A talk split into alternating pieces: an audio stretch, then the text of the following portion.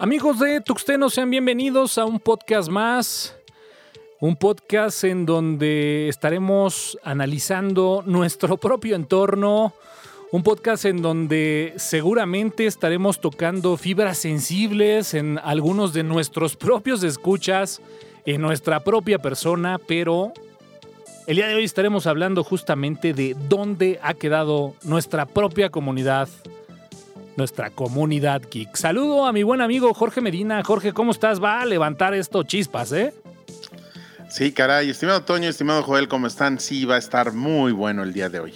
Pónganse cómodos porque, bueno, pues seguramente este topic nos va a dar para justamente hablar largo y tendido. Mi buen amigo Joel, ¿cómo estás?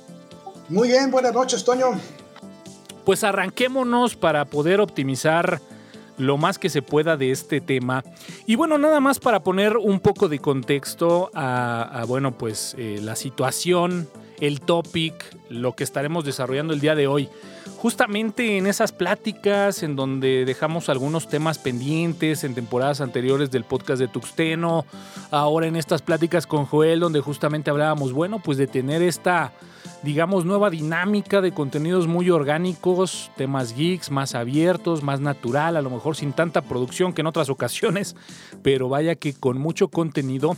Eh, llegábamos justamente ¿no? a este tema, a esta conclusión, en donde analizábamos, pues bueno, ¿qué pasa de repente con nuestra propia comunidad? En donde, bueno, pues tenemos eh, ejemplos, grandes ejemplos de proyectos, escritos, en video, auditivos, en donde muchas veces se ven que los números están ahí, la gente lo consume, la gente lo ve, lo escucha, pero difícilmente eh, dejan o manifiestan que lo están viendo, difícilmente comentan, ¿no? O abren debates sobre los propios contenidos que pueden estar ahí inmersos.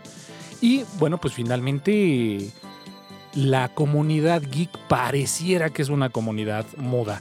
Y bueno, pues justamente para poder desarrollar este tema, decidimos, bueno, pues eh, empezar a tirar ahí algunas hipótesis eh, para poder entender un poquito, pues, qué es lo que pasa con nuestra propia comunidad, cuáles son como esos subsectores, ¿no? Que probablemente consumen los contenidos y que difícilmente vamos a encontrar uno en común. Pero pues la idea es justamente eso, ir analizando varias hipótesis. Y bueno, pues para empezar, mi buen amigo Joel Barrios, me gustaría que empezáramos a platicar pues una de esas primeras hipótesis, el que bueno, pues lo hemos platicado en algunos otros podcasts, ¿no?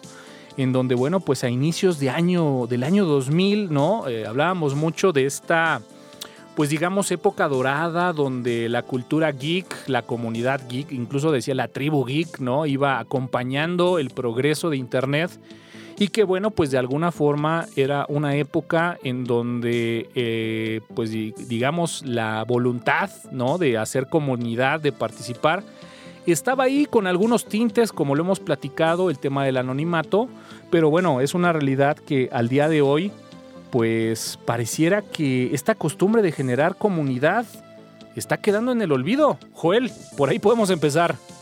Sí, fíjate que efectivamente, digo, yo, que tuve un, bueno, tengo todavía un blog, este, este, uno de los blogs de software libre, quizás de los más conocidos que se alcance libre, este, fíjate que curiosamente por esa época, cuando este, todavía lo llamaba, cuando todavía se llamaba Linux para todos en aquel entonces, a inicios de lo que es los, este, la década del 2000, efectivamente había un espíritu de comunidad, eh, la gente participaba de manera mucho más activa, tú publicabas cualquier cosa y tenías comentarios en, las, noticias, ¿no? Solicitabas este, este, opiniones y te llovían las opiniones en cantidades estratosféricas, ¿no?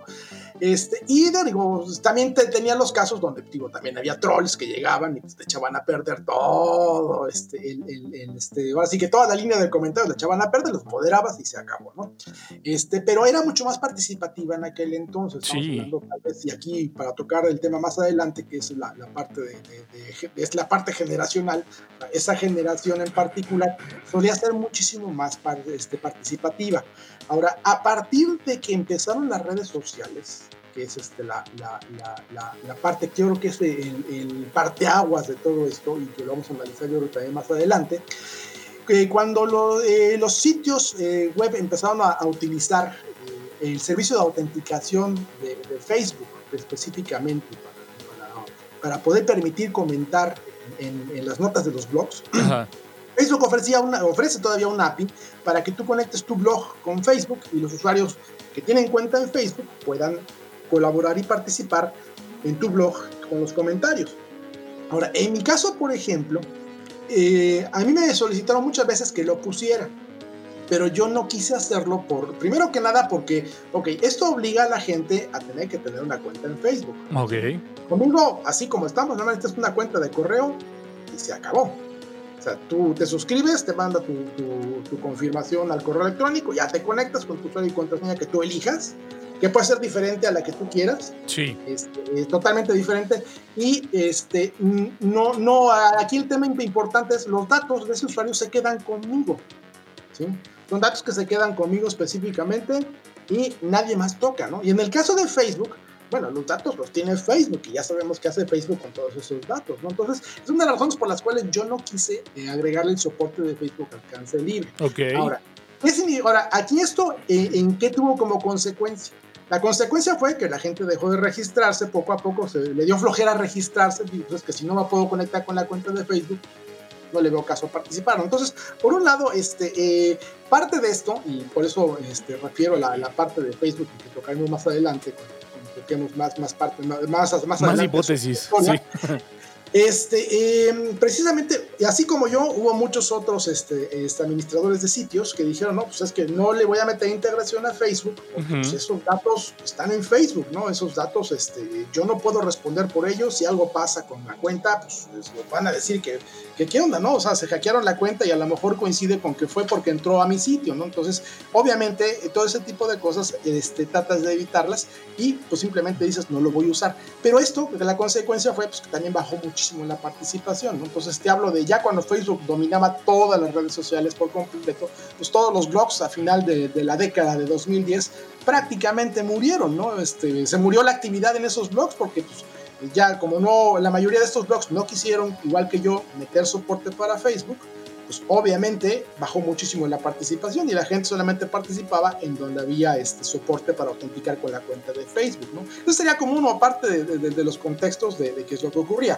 Ahora, Por otro lado, eh, también hablamos aquí para tocar un poco el tema de la, de, la diferencia generacional, ¿no? Digo, la formación que tuvimos quienes participábamos a principios del siglo, pues digo, era una formación de, gente de generación X, y, hablamos de baby boomers, este, que llevaban un tipo de formación y un tipo de educación, este, en donde, por ejemplo, nosotros llevábamos ortografía y se nos obligaba a escribir correctamente en las escuelas, este, y, si escribías las cosas mal, pues obviamente te reprobaban o te, o te daban baja calificación en el trabajo. Entonces, entonces esa generación de, baby boomers y de, generación X que participaba a principios del siglo XX, del siglo XXI, este, justamente eh, procuraba cuidar su redacción, la mayor parte procuraba cuidar su redacción, procuraba cuidar la ortografía, este, porque también, digo, obviamente aquí en este caso, si alguien metió unas faltas de ortografía muy garrafales, digo, unas pequeñas faltas de ortografía se perdonan, ¿no? Pero sí, no pasaba nada, ¿no?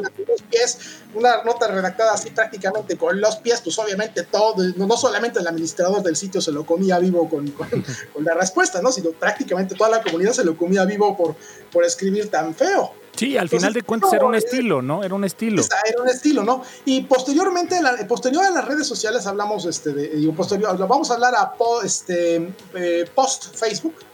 Eh, prácticamente todo eso se acabó porque este, la, Primero que nada, los comentarios ya se hacían dentro de Facebook, ¿no? Y en Facebook, pues ahí son, se, se, arman los grupos pequeños, se arman las comunidades pequeñas, y son comunidades pequeñas de gente que ya no llevó esa formación que nosotros llevamos. Entonces, eso, pues simplemente es, yo escribo como se me pega la gana y, si tengo falta de ortografía me vale cacahuate y si lo que estoy escribiendo está redactado con los pies, pues también me vale, ¿no? Entonces, este, esto usualmente lo que genera cuando tienes una comunidad de este tipo, que es una comunidad, se puede decir, tóxica, pues te genera incomodidad. O sea, tú participas en donde te escriben feo, espantoso, no se entiende, tienes que leerlo 10 veces para poder entender qué fue lo que está tratando de decir la persona, o de plano la ortografía es tan mala que, el contexto se, es totalmente contrario a lo que trata de darse a entender. Eso desalienta mucho a participar, en cierto sentido, ¿no? Okay. Y ahora, Otro de los puntos dentro de esto, para tocarlo más adelante, este, que sería este, igualmente parte de la parte generacional y un poquito del tema de ego que vamos a tocar más adelante, pues es también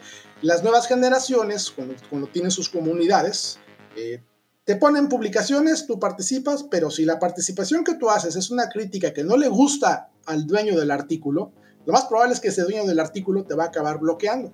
Así tú hayas escrito con toda formalidad, buena educación, buenos modales y, una y hasta con buena intención, ¿no? posible y con buena intención, te va a acabar bloqueando porque lo que tú publicaste va contrario a sus ideales o a lo que él cree. Y entonces, en este caso, tienes una censura bueno, es un tipo de censura, que él le va a decir que es moderación, en donde este, eh, algo que tú tratas de contribuir para decir, oye, sabes que esto, es que esto debería hacerse de otra forma, termina siendo una cerrazón en donde simplemente si no le gusta, te bloqueo, ¿yo? Y eso desalienta la participación de, cierta manera. Entonces sería, por lo pronto, lo primero que yo quisiera comentar respecto del primer punto de, de, de, cultura de generar comunidad, que es muy diferente al que teníamos a principios del siglo XXI y años anteriores. Sí, me, me, me gustan muchas cosas de las cuales eh, comentas.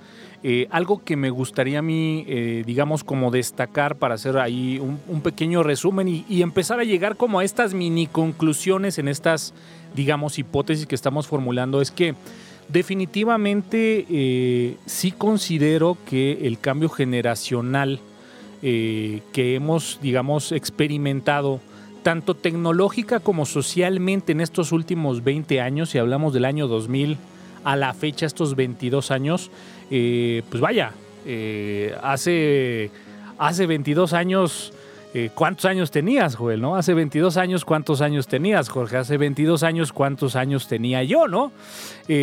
obviamente la forma de pensar era muy, muy diferente y, bueno, pues justamente como lo mencionaba, el, ir avanzando, creciendo, evolucionando como profesionales, a lo mejor hablando de, de, esta comunidad geek, que bueno, pues tiene una gran cantidad de profesionales ingenieros licenciados en informática, en computación, en sistemas. Eh, pues obviamente también creo... veterinario. Exacto. Eh, creo que obviamente también ha venido eh, madurando en estos últimos 22 años, como comentó, y bueno, pues creo yo que justamente ese puede ser uno de los justificantes del cual sustentaría del por qué mucha de esa gente ¿no? que, que estuvo generando contenido, que si no generaba contenido lo criticaba, lo comentaba, lo opinaba o lo complementaba y enriquecía, pues es una persona que a lo mejor ya hoy por hoy, eh, en ese momento a lo mejor estaba en un tema de universidad, ¿no? Saliendo de la universidad, en los primeros proyectos.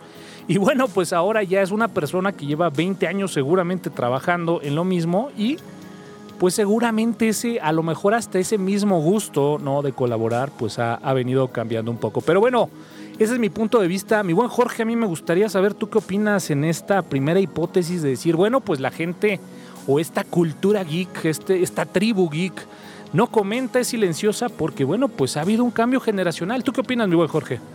Eh, considero que sí, el cambio generacional fue muy duro, porque pues al principio todo era, era un boom, era abundancia, era, era tener todo a la mano. Al principio el Internet, desde que yo me acuerdo del noventa y tantos, 97, 98, al 2008, 2009, inclusive 2010, sí era un boom, o sea eh, primero todas las páginas de internet tenían toda cantidad de recetas, libros, revistas, conocimiento. A lo que ahora llaman dark web, antes era, pero. Antes lo encontrabas inmediatamente. antes lo encontrabas muy fácil. Es muy cierto, es muy cierto. Después, eh, pues eh, vinieron, viene, esta evolución del foro, de aquella, aquella situación en donde, oye, pues literal, tú buscabas y decías, oye, cómo hacer pollo con papas y te salió un foro para hacer pollo con papas. O sea, de verdad era algo, parecía algo inagotable. Y luego vienen los blogs, todavía más información, sí un poco más segmentada, pero más información, en donde había blogs especializados ya en muchas cosas. Pero sí, eh, pues como dices, hace 22 años, pues yo tenía que pues, unos 20. O sea, yo tenía 20 años. O sea, no, pues sí, o sea, este, era, era una situación, inclusive yo recuerdo que yo guardaba mis páginas favoritas Yo de muchas de ellas eh, saqué pues que el cursito para aprender esto, para aprender aquello. ¿Por qué? Porque eran realmente buenos, eran realmente geniales. Vinieron las redes sociales, en 2004 nace Facebook, más o menos. Eh, toma mucha fuerza ya para 6, 7 años después, 2010, 2011, toma, toma fuerza. Y entonces todos los jóvenes, y ese es el punto importante, todos los jóvenes que estaban viviendo su secundaria preparatoria y como parte que, de la como que sus, sus primeros pasos en internet, ¿no? Exactamente. Ya no fue en esa web que conocimos nosotros, ya fue en las redes ya- sociales. Ya, este, ya fue, oye, ¿ya viste esto en Facebook? ¿Cómo crees? Todo el tráfico entonces, debido a eso, claro que se fue a Facebook.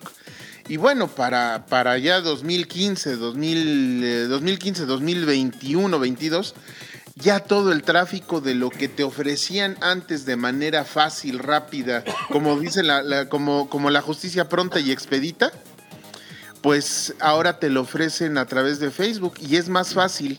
E inclusive las propias compañías, al menos aquí en mi país, en México, te dicen, te doy Facebook gratis. Y eso, o sea, con eso, más toda la información que está volcada en este lugar, a pesar de que los datos son literalmente, y perdonen la palabra, pero prostituidos, entonces... eh, pues ahorita ya para la ya para los los jóvenes que tienen ahorita entre 10 hasta 18 años ya no conocen otra cosa que no sea búscalo en Facebook. Me, gusta eso y deja- déjame te interrumpo justamente porque, bueno, creo que es inevitable eh, pasar como que a esta segunda hipótesis, ¿no? Pero antes de pasar a esta segunda hipótesis me gustaría justamente comentar, ¿no? Que, bueno, pues para redondear un poquito esta hipótesis, creo que al final de cuentas eh, pudiéramos estar de acuerdo, ¿no? Que al final de, del día hay como este dos, do- doble, doble grupo, ¿no? Este pues desafortunadamente lo tendremos que volver a decir, este grupo hecho a la, a la antigua escuela, ¿no? A la vieja escuela, que como bien Sí, comentas, era, era este grupo que nos tocó ir paso a paso, ¿no? Con el crecimiento de eh, Internet.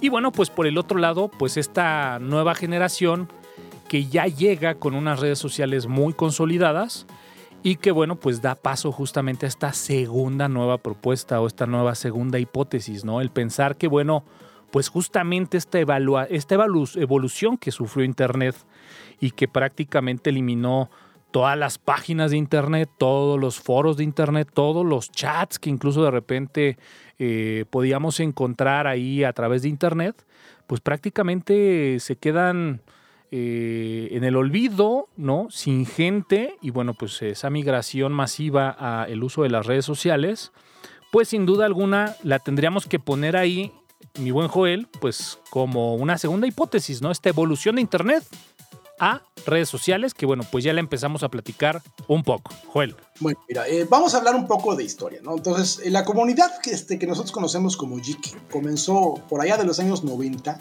generando su comunidad no a través de sitios de internet, porque todavía los sitios de internet eran estáticos, no, no había mucha posibilidad de darle interacción a los sitios. Entonces, a lo que se recurría en aquel entonces eran listas de correo, específicamente las que configuraban en servidores con Mailman y Majordomo, que eran dos, son dos softwares todavía que existen, eh, que son este, para gestores de listas de correo. Y lo que hacía la gente es que eh, entraba a un sitio en particular de, de algún producto o algún servicio, o por ejemplo Linux PPP, por ejemplo, o Linux México y ese tipo de sitios, y ahí tenían ellos la referencia, ok, suscríbete a nuestra lista de correo, ya nada más mandas un correo aquí, te ya, ya te suscribiste, responde el mensaje y ya estás, este, y ya, estás aceptado, ¿no? Entonces, la gente participaba justamente desde, desde, desde su cliente de correo, desde su Outlook y desde su ton y desde su en ese en aquel entonces era pues eh, era Mozilla este porque todavía no Ujú. existía Thunderbird no entonces era, era Mozilla o, o- o Netscape Communicator no entonces desde ahí la gente participaba desde su cliente de correo entonces Ujú. era una comunicación en donde tú usabas tu cuenta de correo personal Sí. ¿no?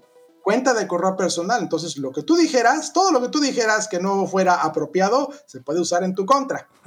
Entonces, eh, digamos que ahí no había anonimato, ¿no? Entonces, si tú, por ejemplo, participabas en una lista, pues tenías que hacerlo de manera correcta, de manera cordial, siguiendo normas de comunidad este, estándar que se siguen regularmente en, ese tipo de sitios. Y si tienes un mal comportamiento, pues prácticamente te estabas quemando tú solo porque es tu cuenta de correo personal, probablemente la única que tengas en ese momento, ¿no?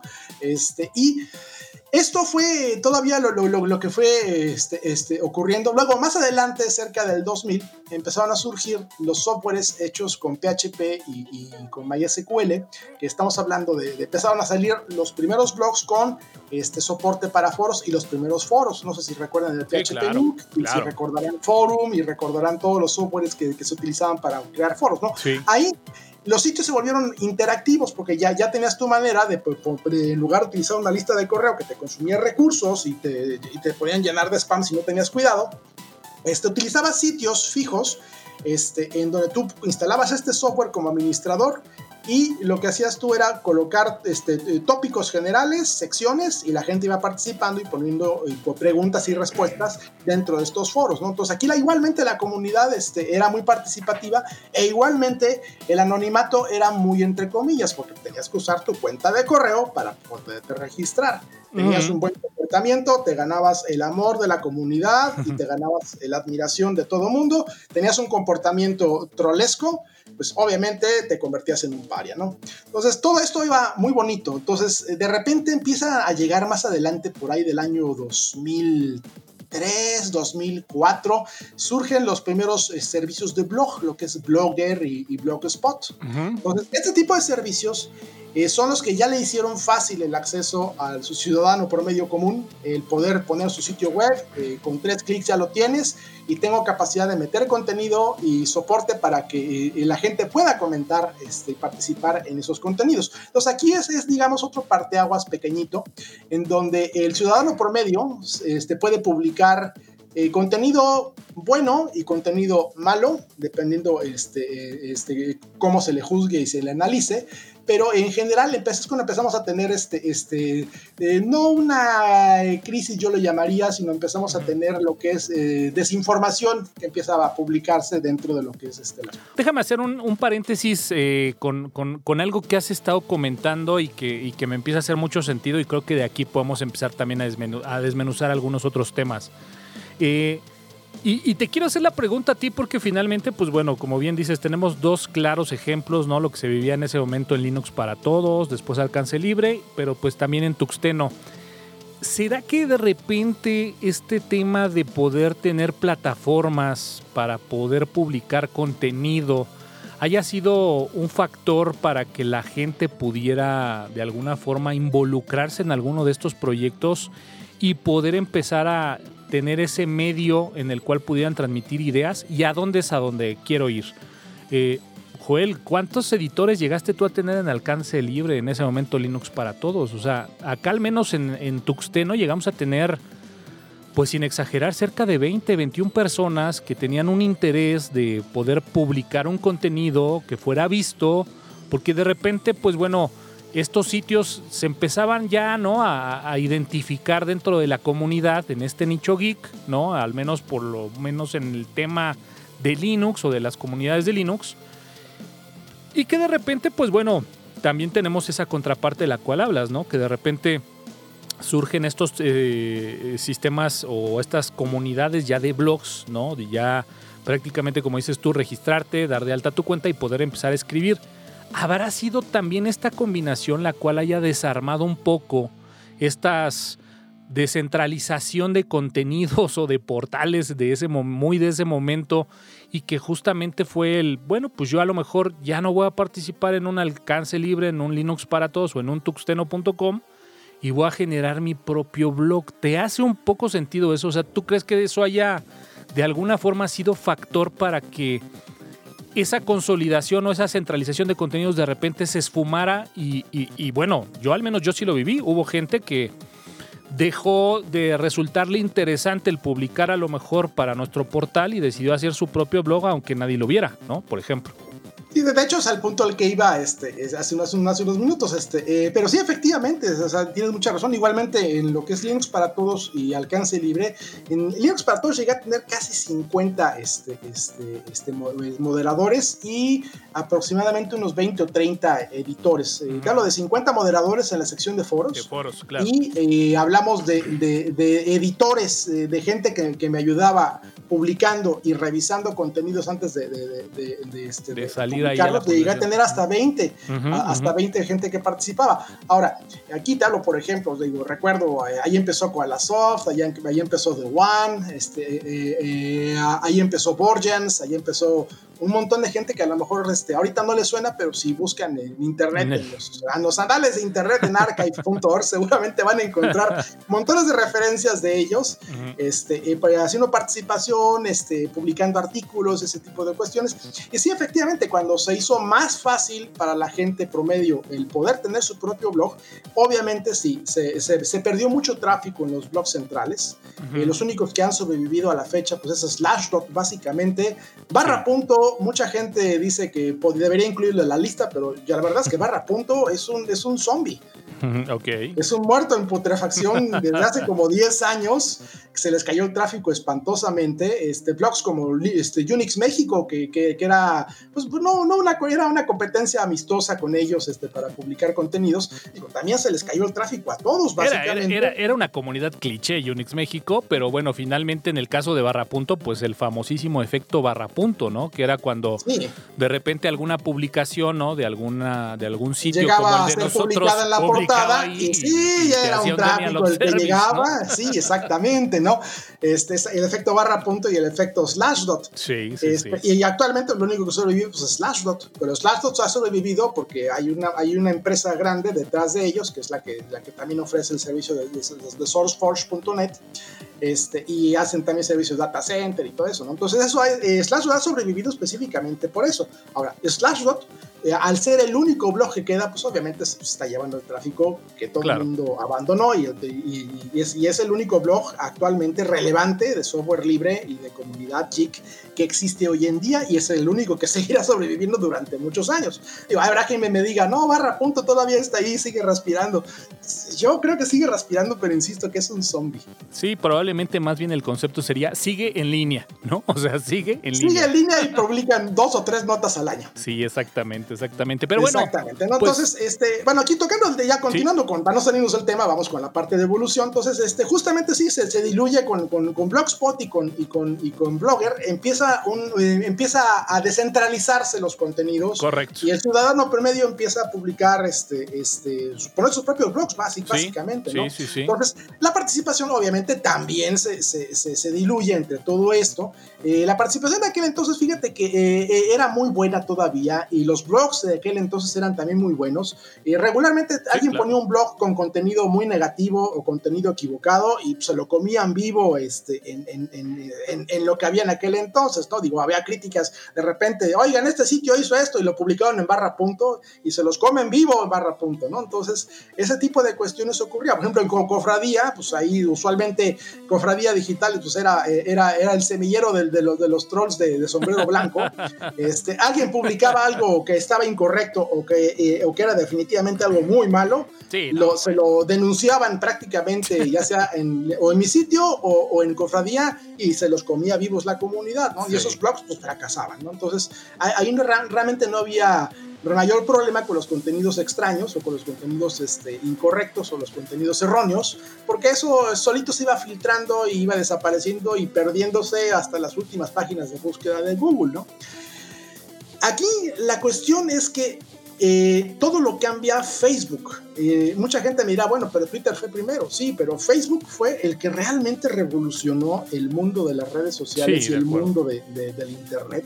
Lo cambió absolutamente todo, porque Facebook básicamente aniquiló lo que quedaba de blogs este, que había grandes y todos los servicios de, de, blog personales para, para, el ciudadano promedio. O sea, aniquiló Blogger, aniquiló este Blogspot aniquiló este, este, sitios como Barra Punto, este, bueno, aniquiló sitios como Barra Punto, aniquiló la cofradía, aniquiló Linux para todos, aniquiló Alcance, bueno, acá casi aniquilan el Alcance Libre, Alcance Libre también es como Barra Punto, ¿no? Digo, es un zombie que sigo manteniendo, porque finalmente tiene información que si quito de ahí la gente va a estar llorando después, ay, ¿por qué lo quitaste? Entonces, sí, claro. Entonces ahí se queda como referencia para, para el futuro y las, las generaciones que quieran consultar la información que todavía tengo ahí guardada. Pero eh, definitivamente Facebook cambia todo, cambia toda esta participación. Pero esta participación, como bien menciona Jorge, este, eh, la, la, gente de nuestra generación como que no lo, lo, vio del mismo modo que la ve la generaciones nuevas. Nosotros lo vimos como algo donde cotorrear, donde comunicarse con la familia, este, este, este, cómo mantener contacto con personas que hace mucho que no ves, este, de publicar tus, tus, tus, tus eh, ahora sí que lo que ponías, por ejemplo, en Geocities, tus, mis cosas que me encantan de Evangelion, las cosas que me gustan de cómics, ese tipo de cosas, ¿no? Digo, eh, nosotros pues publicamos ese, ese tipo de contenidos. Las nuevas generaciones utilizan las redes sociales de una manera mucho más más activa y mucho más formal, porque ahí es donde publican todos sus contenidos actualmente, sea contenido familiar, científico, serio o contenido simplemente para diversión, ¿no? Entonces, ese es, es, un cambio que hay, ¿no? Y ahora, el, el, otro punto, y eso lo vamos a tocar más adelante, que es el del ego, yo creo que mejor eso lo dejamos para el ego, ¿no? Que es este, este, este, es el tema de cómo es la participación actualmente hoy y por qué es limitada en nuestra comunidad chic. Entonces, te cedo el micrófono y, continuamos con este. Así que démosle el micrófono a Jorge este, para que opine también al respecto. Y ya podemos pasar al tema de ego, que creo que es un tema que vamos a tener que, expandir bastante. Sí, sí, definitivamente. No, digo, al final de cuentas, como que estas dos primeras teorías, ¿no? El, el decir que, bueno, el cambio generacional y la evolución incluso de nuestras propias generaciones, pues bueno, eh, es una de las grandes hipótesis por las cuales pensamos, ah, no hay que perder de foco que estamos analizando justamente el por qué de repente esta comunidad geek no es muy participativa, no comenta mucho, eh, aunque bueno, pues eh, nos hace un tanto de ruido porque justamente encontramos en el tiempo un momento en donde vaya que fue muy activa y vaya que fue muy participativa. Eh, y bueno, pues como esta segunda, digamos, gran teoría, eh, gran hipótesis, pues es justamente esto que comenta Joel, ¿no? El, poder de alguna forma eh, poner ahí el cambio de las herramientas, como decía Jorge, para nosotros fue a lo mejor algo eh, evolutivo el poder ver un blog de otra forma, pero pues como bien eh, comentaba, ¿no? Eh, ya el cambio para las nuevas generaciones fue esa primera herramienta con la que tuvieron contacto y bueno, pues finalmente todos de alguna forma nos subimos ese escalón y me atrevería a decir, mi buen Jorge, que pues también por mucho tiempo nos quedamos ahí dando vueltas sin de repente dar mucha respuesta. Eh, Jorge. Pues fíjate, Toño, que sí nos subimos a eso, pero eh, la, cuestión aquí es un tema que también se va a tratar, pero Yo es... ya me bajé. ¿Por, qué, ¿por, qué ¿Por qué nos subimos? Bueno, pues porque había mucha información, porque era, no lo queríamos ver ni aceptar. Pero pues era el nuevo internet, ¿no? O sea, era el nuevo, ah, mira, aquí hay esto, mira este perfil está haciendo esto, otro, mira esta, uy, esta persona, cuánto tiempo sin verla. Y lo segundo es que era más fácil. O sea, al final del día, eh, las redes sociales tienen éxito porque son más sencillas. Ya no te preocupas por mantener la base de datos, pues todos los datos están disponibles. Entonces, al todo estar disponible, bueno, pues es cierto que, que tú en el buscador de Facebook le pones cualquier tema que se ha aceptado por Facebook, porque pues sí, sí, ese es un, ese es un tema que ya abordamos. Pero este. Y ahí está. Pero te aparece, te aparece. Oye, quiero una, por ejemplo, digo, hay personas que pues siguen siendo todavía bien pirañas. Este, quiero una descarga de un Windows, pues lo descargas y te da la, opción. Quiero ver tal película y la ves. O sea, hay alguien que ya la subió. Este, quiero ver tal este anime, tal eh, caricatura, tal ahí está. Quiero aprender esto, te sirve. ¿Sí? Entonces, pues sí, efectivamente, o sea, eh, eh, tuvo que cambiar a las redes sociales. ¿Por qué? Porque los foros es únicamente texto y la generación actual dice, ay, qué flojera leer todo, mejor lo veo y lo escucho. Obviamente los videos, pues son más fáciles de, usar. Oye, Jorge, pero y, por ejemplo, ¿no? Eh, yéndonos ya muy al, tema, ¿no? De que estamos abordando recargado ahí eh, en redes sociales. Al final de cuentas, lo que estamos analizando hoy es por qué la comunidad no participa, por qué no comenta un podcast, por qué no ve un video, por qué no comenta un video, eh, por qué no simplemente debate sobre un tema de alguna nota que se haya podido publicar cuando de repente hoy por hoy esa herramienta, esa red social, maneja comentarios, maneja reacciones, maneja la posibilidad de que puedas eh, anexar a tu comentario imagen, video, audio, o sea, la herramienta ahí está y, lo permite hacer, pero la gente no lo hace. Sí, Toño, pero eso que me dices requiere tiempo, requiere interés y la comunidad una vez que se ha, este, ha sido satisfecha la situación por la cual estaba en esa red social, ya lo demás ya no importa. Así, así, así de fácil te lo pongo.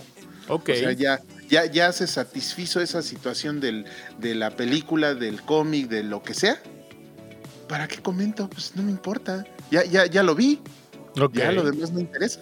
Ok. Es por eso. A mi parecer es por eso. Ok, ok. Bueno, pues ahí tenemos ya estas dos primeras hipótesis, digamos, y bueno, pues vamos a, vamos a esta tercera que, híjole, la verdad es de que yo creo que para mí es una de las, de, la, de los pilares, ¿no? Que dentro de mi, digamos, hipótesis global, descansa gran peso del por qué la gente, al menos como que de nuestro gremio, de nuestra tribu, de nuestra comunidad, en este caso de la comunidad geek, no participa eh, activamente. Y es bueno, pues Joel, arranquemos con el tema este del ego, la, comunidad, la gente de la tecnología, ¿no? De la gente que domina estos conceptos tecnológicos.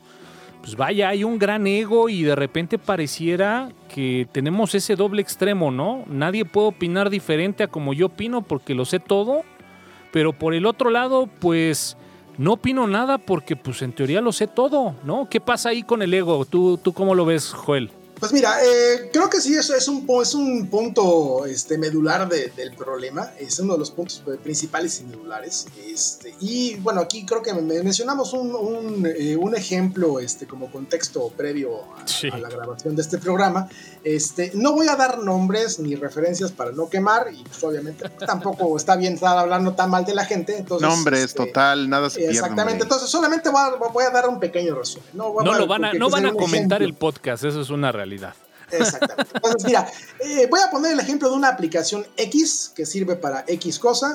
Esa aplicación de repente un día al desarrollador se le ocurrió, la voy a convertir a que sea exclusivamente Flatpak, ¿no? Entonces, este, publica su código fuente y pues uno como como administrador de, paquetes o administrador de una distribución Linux, pues agarra, baja el código fuente y, espera que el código fuente instale que las versiones anteriores, ¿no? Y de repente, ah, caray, eso se está instalando en, mi carpeta de usuario como yo usuario y no en la carpeta que debe de ir, que es la, carpeta de, sistema del, sistema operativo como tal, ¿no? Entonces, eh, vas, eh, va uno, le dice, este, le comenta al desarrollador en, en GitHub, en, la, en la, sección de, de, incidentes, oye, tengo este problema con tu, con, con, tu programa, ¿no? Digo, está instalando este, esta carpeta que es de datos compartidos, que tiene que estar dentro de USR Share, y me la está instalando dentro de la carpeta del usuario, ¿no? No, pues es que ya hice la aplicación exclusivamente este, Flatpak. Oye, pero si yo no utilizo una, un producto que, utilice, que no utilice Flatpak, estoy en un problema. Pues, o sea, si uso un FreeBSD, un OpenBSD, un Unix en general, un Solaris, todo eso,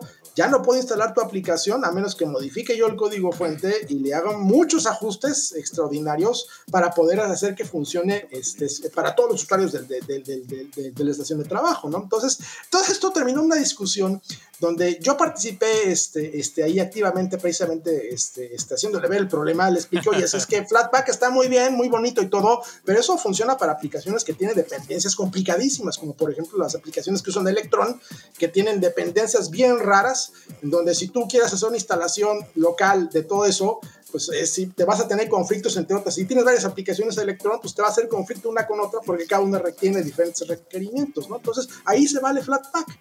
Eh, todo esto terminó con el disgusto del, programador de este programa.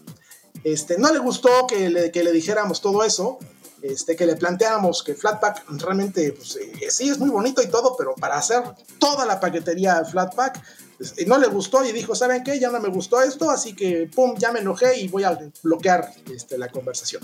Y ese es el punto justamente al que voy, ¿no?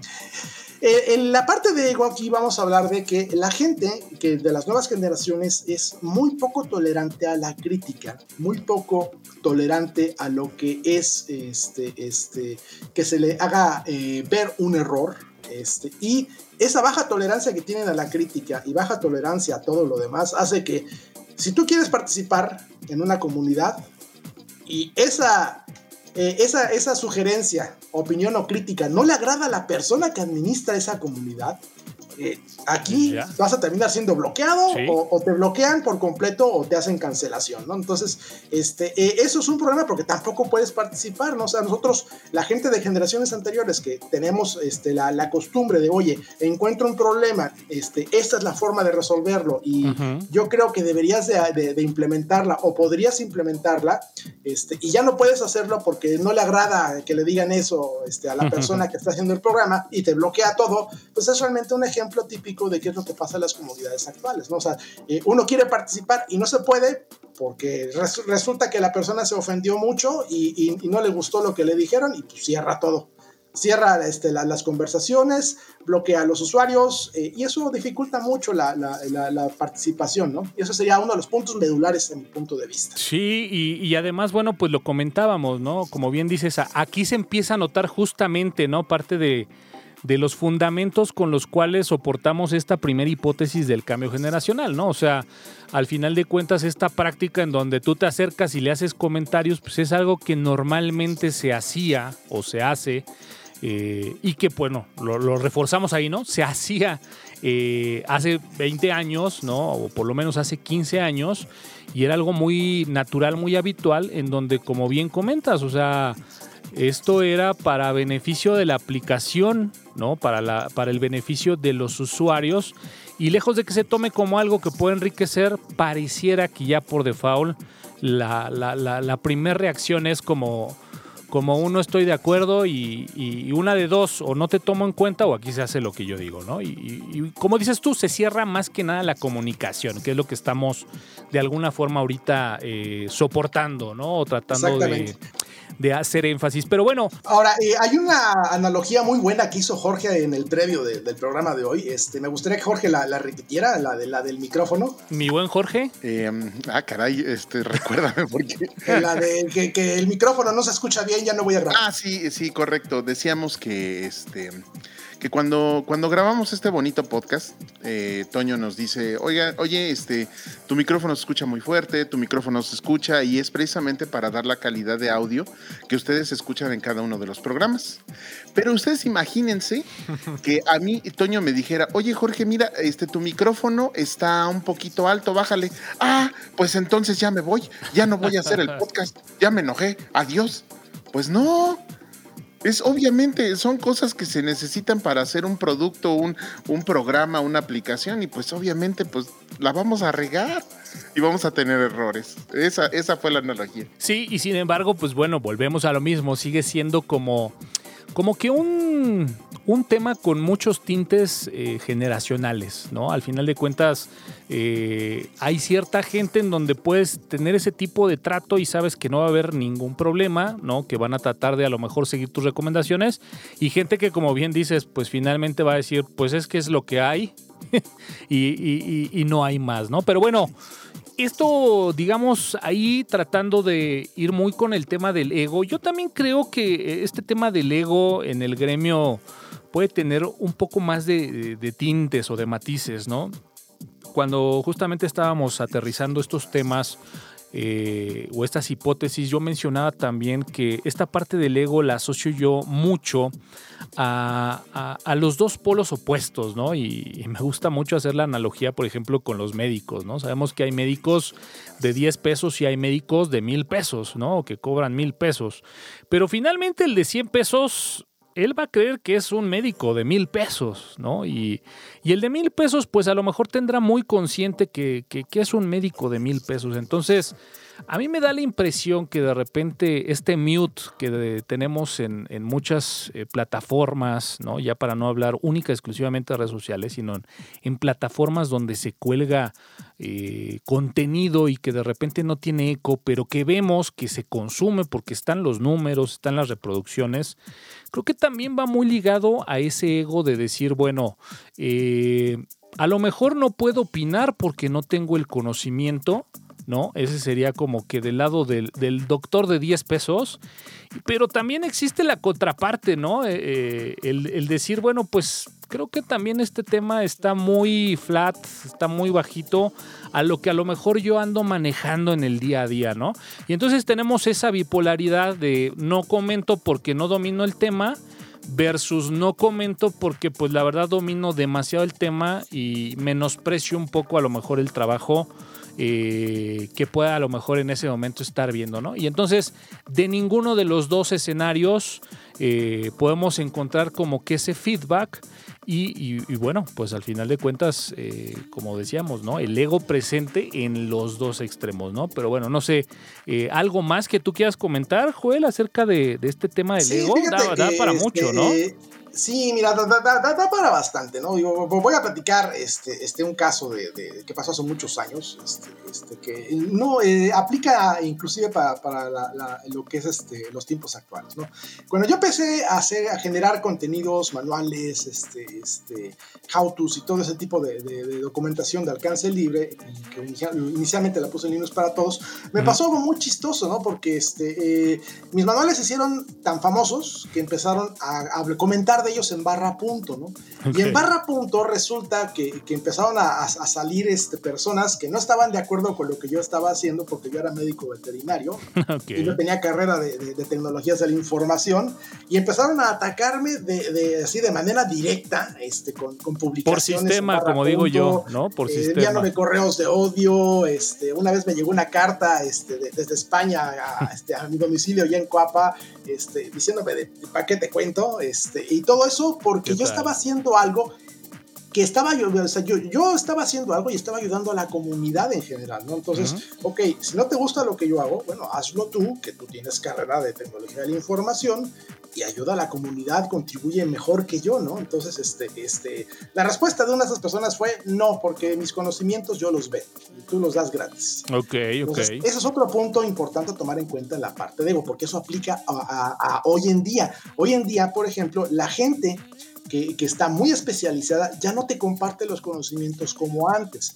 te los quiere vender a fuerzas. Te da la probadita gratis, pero digamos, te termina cobrando algo, ¿no? Y en el trabajo que tú has realizado, la verdad es que sí, siempre ha sido muy abierto a la comunidad, a hacer esa comunidad. Sí, no, digo, yo, yo siempre he sido de, yo comparto lo que sé, punto, ¿no? A mí me gusta compartirlo.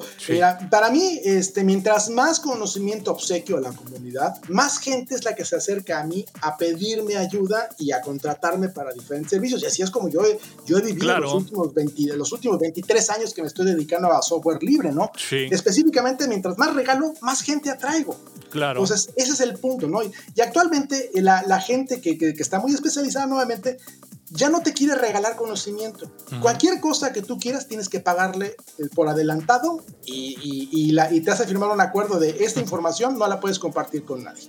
entonces, eso también es un punto donde la participación para mejorar, por ejemplo, una documentación se hace complicadísima, ¿no? Porque entonces tú tienes que generar tu propia documentación esperando no, no violar derechos de autor de alguna aplicación este, entonces digo, aquí generalmente pues solamente no te queda más que hacer este, documentación de software libre, ¿no? que ahí es totalmente open todo el asunto, pero si quieres, por ejemplo, hacer documentación de algún programa comercial, es prácticamente imposible en este momento. No hay manera de hacerlo porque eh, tú haces un manual, una documentación de cierta aplicación este, este, comercial y eventualmente alguien te va a contactar, un bufete de abogados, para decirte, oye, ¿sabes qué? Estás violando derechos de autor porque estás haciendo documentación de una aplicación que tiene copyright y tal, tal, tal, y tal, y tal, y tal, y tales patentes y no puedes estar publicando esto. Entonces, eso también y contribuye mucho al tema de, no puedo participar. O sea, por más que yo quiera participar eh, contribuyendo a mejorar este documento, pues no puedo hacerlo porque pues, los derechos de autor de, del autor original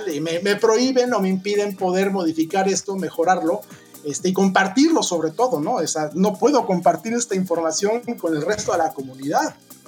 Y, y sabes, eh, retomando un poquito el ejemplo y la vivencia que tuviste y que nos has compartido, fíjate que otro de los grandes ejemplos que justamente incluso tendría que decir que hasta en esa época dorada, ¿no? Donde había mucha participación, pero de repente hasta el saber quién estaba haciendo ese manual, ese how-to, ese artículo para hacer algo, el saber quién lo estaba haciendo, qué había detrás de esa persona, de repente también servía mucho para poder, digamos, eh, darle una buena calificación o descalificar lo que se estaba haciendo, ¿no? Entonces, eh, creo que eso también fue muy característico de esa época, ¿no? En donde, pues bueno, habría que decirlo, si por un lado bien se comentaba y se generaba mucho, también había mucho este tema del ego de decir, bueno, ¿quién es el que lo está compartiendo? ¿Quién es el que elaboró esto? Para en un momento dado, este, pues bueno, darle el, peso que corresponde. Eh, hay varias hipótesis que tenemos más. Creo que en la parte del ego ahí está, ¿no? Creo que está muy, muy claro. Eh, y bueno, pues ahora sí que cada quien que vaya sacando sus propias conclusiones, pero me gustaría ir a una más.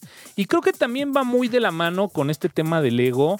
Y es que no sé si, si estén ustedes de acuerdo, incluso voy a ejemplificar este tema de que pues de repente el conocimiento, ¿no? Los manuales, eh, bueno, en aquel momento, pues bueno, el leer los manuales de Joel Barrios era una actividad del día a día.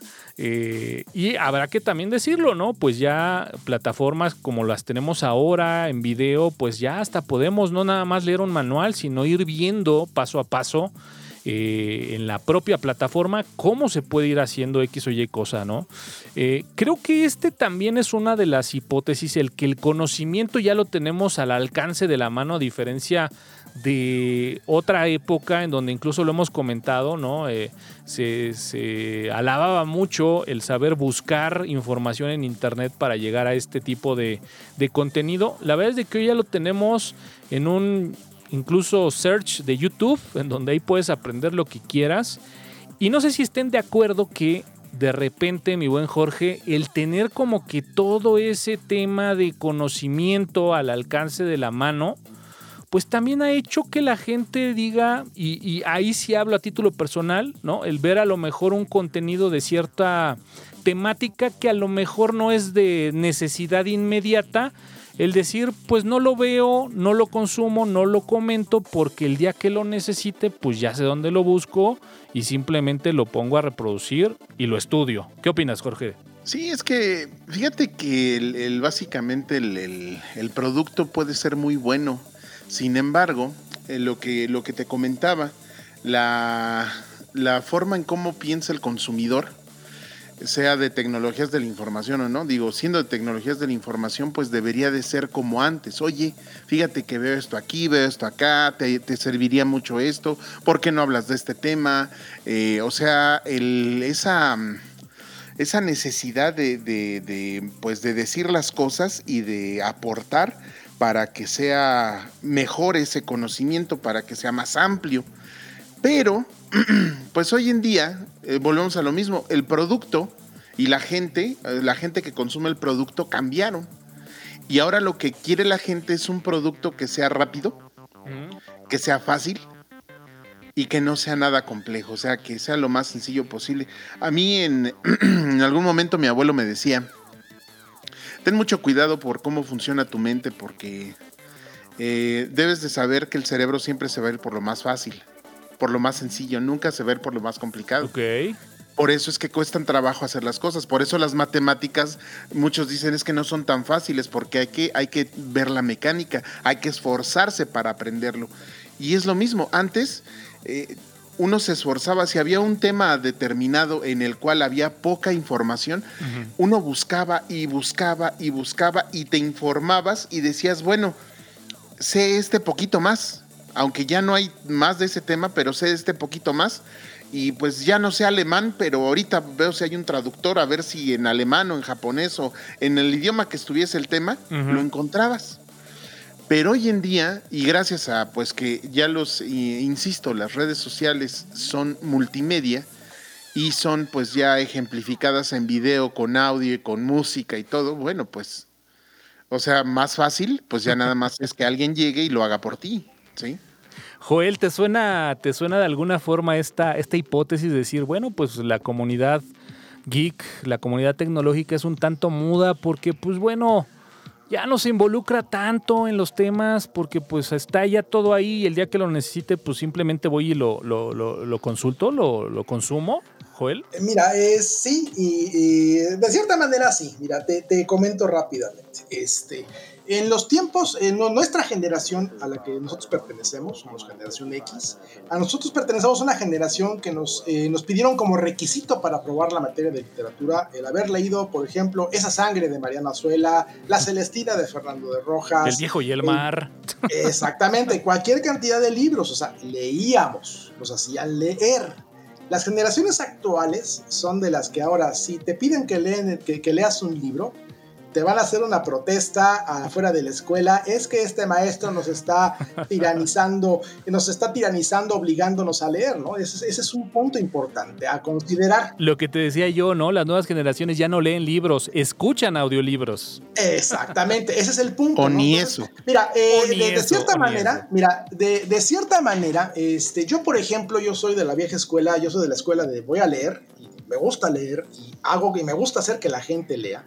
Y yo con los redacto, o con los redactaba manual, porque ya hace mucho que no redacto manuales, con los redactaba manuales los redactaba tratando de seguir el, estándar ISO 9000, que es el de prácticamente una receta de cocina, pero detalladísima, ¿no? De, agarras, sacas del cajón este, el, este, este, la, la espátula, tomas el sartén, lo pones en esta posición, le echas aceite, tal cantidad, pones el aceite en su lugar, este, este, le prendes al fuego, te aseguras de que la flama esté a tal nivel, entonces todo, todo con detalle, ¿no?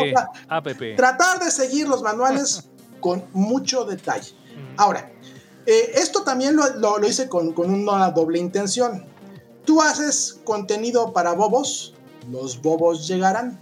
Haces contenido bien redactado y bien hechos para gente que puede leerlos y la gente que puede leerlos llegará. Eso también era un punto importante. los manuales que hice sí los hice muy sencillitos y la verdad es que fue un problema para mí porque eh, como no estaban tan bien detallados, salían un montón de preguntas y ahí estaba yo teniendo que volver a redactar por correo electrónico la respuesta y dije, no, pues mejor lo voy a meter esto al manual y ya lo voy a ampliar, ¿no? Entonces, para no tener que, que entrar en detalles, ¿no? Entonces, ese es otro punto importante porque las nuevas generaciones ya no tienen la costumbre de leer y quienes pueden leer, eh, puede ocurrir cualquiera de las siguientes cosas, porque también yo como maestro dando clase me topé con estos tres casos, ¿no? Tienes el primer caso, que es el de la gente que te lee perfectamente bien lo que estás pidiéndole que leas. O sea, yo hago leer en clase, les pido, lean cada quien un párrafo, los empieza a leer tú, fulanito, y empieza a leer, ¿no? Y lo lee al pie de la letra. Ok, ¿qué fue lo que entendiste? Nada. Ese es un punto importante. La capacidad de comprensión de las generaciones nuevas es muy baja. O sea, te pueden leer el texto, pero no entienden qué es lo que dice. Ahora, el segundo caso, la gente que no sabe leer, que no me explico cómo es que pasó el filtro de primaria, secundaria, preparatoria y universidad y tiene una carrera de tecnologías de la información en la Universidad Patito, por supuesto, ¿no? Pero sí, a llega a tener ese caso, o sea, gente que no te puede leer ni siquiera una oración completa sin tartamudear y sin detenerse y sin trabarse. Entonces, eso es otro punto importante, ¿no? Y el tercer caso es la gente que te lee de corrido, pero resulta que lo que está escrito en el manual no es lo que te está leyendo. Se agarra la mitad de lo que entiende y te, y, te, inventa y te empieza a leer cosas que no están escritas en el manual. Se empieza a, a, a, declamar un montón, a interpretar él en su cabeza, adivinar qué es lo que dice, porque no está leyendo lo que está, está, está, usando su imaginación, no está leyendo lo que viene en el manual, sino está inventando con su cabeza al vuelo para, para, para poder cumplir con el requisito de leer el primer párrafo, ¿no? Sí, Ese es otro punto importante. Entonces, tenemos un problema de deficiencia en, en capacidad de comprensión. Tenemos un problema de que la gente no sabe leer. O dos, la gente lee, pero, pero no está leyendo realmente las cosas, está y medio disque leyendo algunas partes y te inventa las otras y su cerebro genera un montón de, cosas para tratar de completar la idea. Y, por ejemplo, en algunos casos, eh, en este caso donde la gente inventa, hice que el alumno leyera para que todos hicieran eso y le dije, espérame, espérame, espérame, si todos hacemos lo que tú acabas de leer, se van a formatear el equipo. explico? Entonces, ese, es un punto importante eh, de diferencia generacional con respecto a, las, a, como éramos nosotros a como son las generaciones nuevas. Las generaciones nuevas no tienen de ninguna manera disposición alguna para leer algo que sea de más de dos párrafos, así de sencillo. Tú haces un artículo de más de dos párrafos, nadie más te lo va a leer, excepto la, gente de tu propia generación y la gente que está acostumbrada a leer. Pues justamente yo creo que de aquí pudiéramos eh, pues irnos por esta nueva, esta nueva hipótesis que justamente va muy encaminado a esta, ¿no? ¿Qué pasa con estas nuevas generaciones? Eh, yo lo he, lo platiqué sobre todo con muchos amigos, eh, con varios conocidos que en su momento como Joel, ¿no? Eh, dirigíamos a lo mejor un sitio donde publicábamos tutoriales, noticias de tecnología, tendencias, etcétera, y, hablábamos mucho de estas nuevas generaciones, y hablo de generaciones incluso de pues, a lo mejor 10 años atrás, ¿no? Que, hoy ya seguramente eh, tendrán ya hasta cierto número de años, ¿no? Eh, ya como profesionistas, trabajando, laborando. Eh, pero pues hablábamos de, esta, de estas nuevas generaciones que nos daba esa sensación que no tenían ese hambre, ¿no? Que, que, en algún momento pues a nosotros nos empujó a poder llegar a realizar esas búsquedas de información que sabíamos que estaban por ahí en internet y que al encontrarlas y al llevarlas a cabo nos de alguna forma nos, nos generó un cierto conocimiento.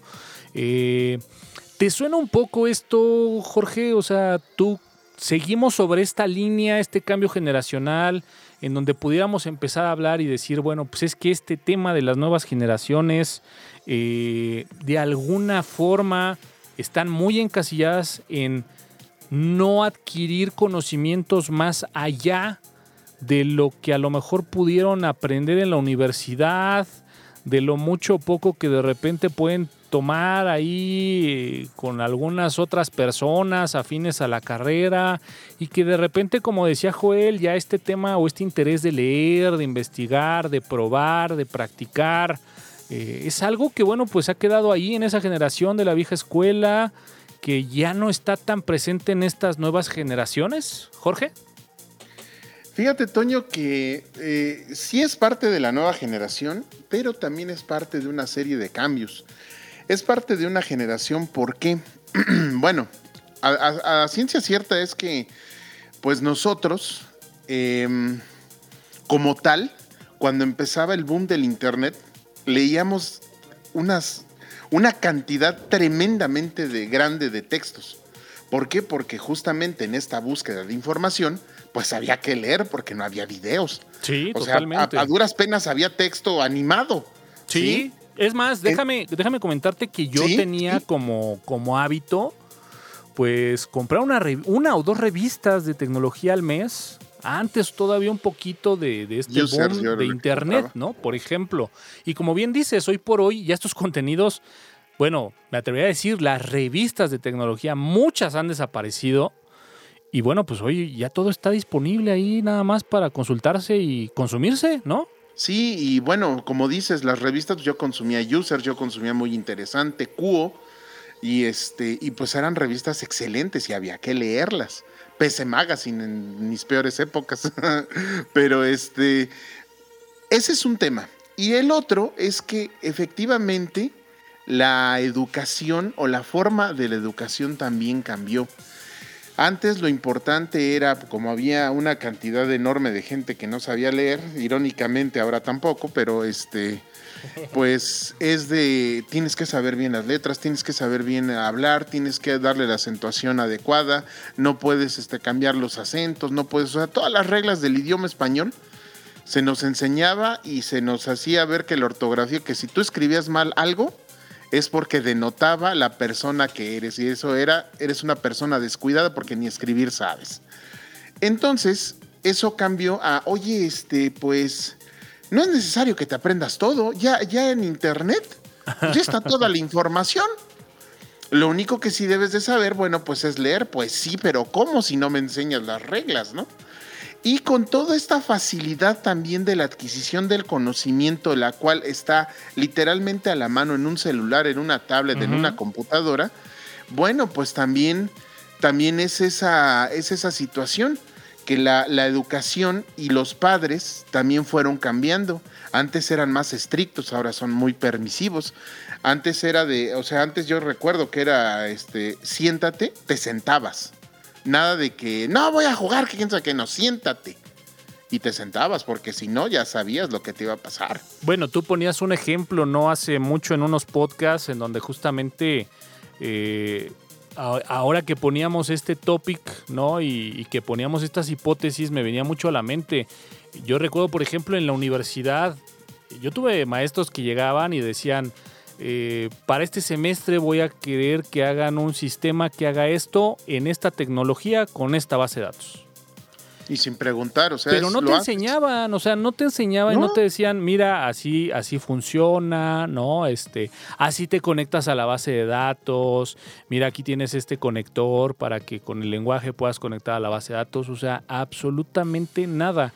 Y hoy por hoy pareciera que las nuevas generaciones tienen ese derecho, ¿no? A incluso, eh, digamos, señalar, ¿no? O justificar el que el día de hoy, pues no sepan, o en el caso de estudiantes, tengan cierta calificación porque pues la persona encargada que los tenía que formar no les enseñó. Joel, ¿te, te suena algo? Sí, definitivamente, ¿no? Este, este, digo, eh, eh, podríamos referir casos específicos, pero para no ofender sensibilidades. digo, podemos hablar de, los casos donde los papás protestan, oye, ¿por, ¿por, qué reprobó a mi hijo? ¿no? Digo, pues es que su hijo no sabe. Pero ¿por qué le va usted a truncar su vida, le va a arruinar este, la vida? Y entonces, bueno, ahora, ahora es una meritocracia, ¿no? Entonces, donde, eh, ¿sabe qué? Apruébeme a mi hijo o le hago una protesta. Porque le echó ganas, ¿no? Le echó ganas. Sí, le echó ganas, ¿no? Entonces, este, por lo menos este, dele unos puntitos por el esfuerzo, ¿no? Entonces, ese es el punto, ¿no? Y, en nuestra época, en nuestra época era todo estricto y rígido, o sea, eh, o haces o, pasas el examen o lo pasas, así de sencillo. perdón, pero antes era de no importa, no importa ganar, sino competir. Eh, y luego exactamente. tienes que ganar. y ahora ya ni competir importa. Y ahora, en aquel entonces, en mi época, por lo menos en mi época, había reprobados.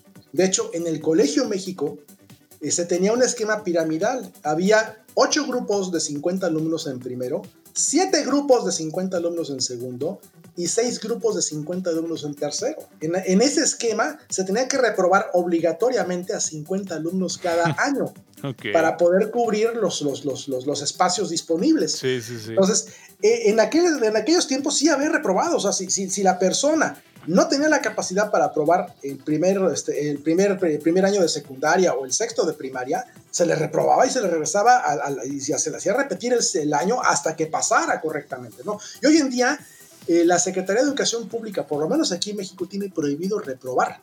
Oye, Joel, y, compártenos eh, estas experiencias, ¿no? Que platicábamos, como dices, sin, sin dar nombres para no, para no quemar absolutamente a nadie. Digo, ahorita tú eres el mejor referente porque, como bien comentas, por mucho tiempo diste cursos, pero hablábamos, ¿no? De este caso muy puntual de cómo ahora estas nuevas generaciones te encuentras a gente que a lo mejor académicamente, ¿no? Puede ser una persona muy buena o con un muy buen nivel académico, pero que de repente pues no sabe resolver problemas en el día a día cuando le cambian algo de lo que académicamente tiene como herramienta.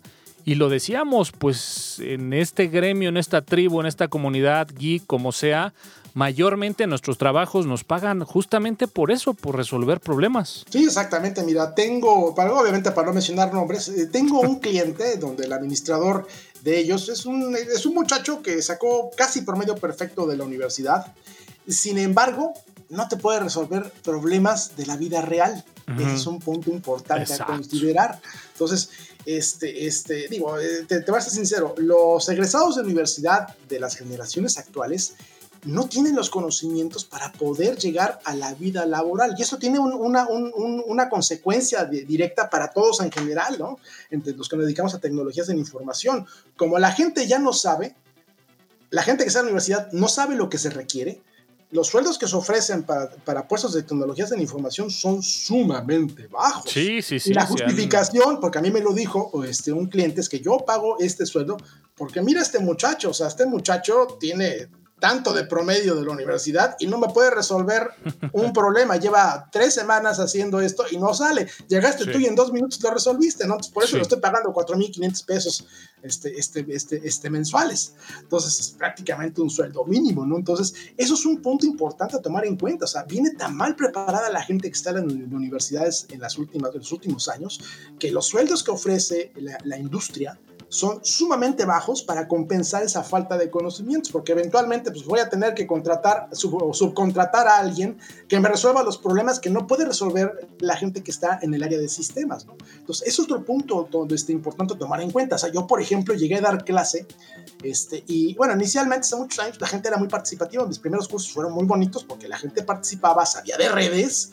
Si tú le decías, 192.168.1.1, pues ya sabíamos que estamos hablando de una red local tipo este, de clase C, pues, redes locales, y pues esa es una IP que puedes manejar tranquilamente dentro de, un entorno este, este, cerrado, ¿no? y de repente en cursos que empecé a dar después del año 2010, más o menos, me empezó a salir gente donde yo ponía ejemplos y ponía 127.0.0. Y me salía gente preguntando, oiga, profe, ¿y esa dirección IP de quién es? y es cuando uno dice, ay, este curso va a ser muy pesado. Va a ser largo. Fíjate que... Sí, va a ser largo. Y estamos hablando de egresados de, de, de, de universidad con carrera de tecnologías de la información que no saben cuál es ¿Qué, qué, cosa es el loopback del sistema? ¿no? Eso, es, eso, es algo, eso es algo preocupante, ¿no? O sea, estás egresado de la universidad, estás trabajando para una empresa importante y no sabes qué cosa es el 127.0.0.1.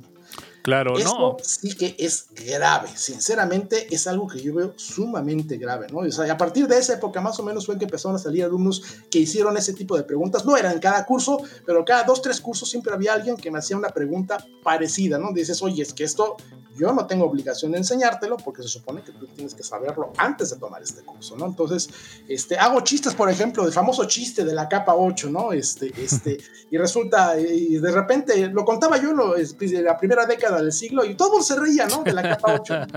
Y, y, de repente empiezo a contar los chistes de capa 8 este, y con generaciones nuevas. Y nadie. No se sabe en el modelo OSI. No se sabe en el modelo de TCP.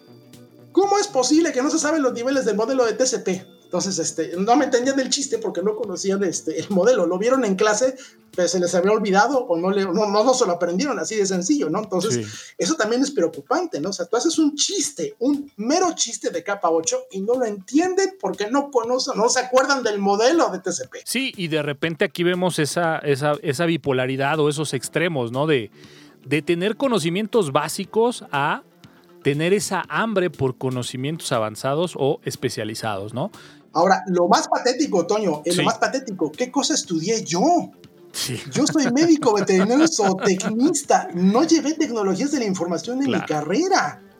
Yo aprendí a usar computadoras por mí solito y aprendí a usar Linux por mí solito a, fines de los años 90 y me tuve que aprender y chutar libros y libros y toneladas de, información que venía con el sistema para poder aprender y saber todo lo que sé el día de hoy, ¿de acuerdo? Y no tuve las herramientas ni la facilidad que te da una universidad, yo tuve que aprenderlo por mi cuenta y yo, lo, yo, yo sé que es el 127.0.0.1 y entiendo perfectamente los chistes de la capa 8 y se me hace increíble que gente que estudió la carrera no sepa las cosas que yo sé y que no tengo la obligación de saber. Bueno, al final de cuentas, y es lo con lo que quería cerrar con este con esta hipótesis de por qué la comunidad es, eh, digamos, silenciosa, eh, yo me quedo con algo que, que comenta mucho Elon Musk, ¿no? Eh, y que me parece genial y dice que justamente las universidades sirven para demostrarle a, nuestros padres que podemos aprender cosas, ¿no? Pero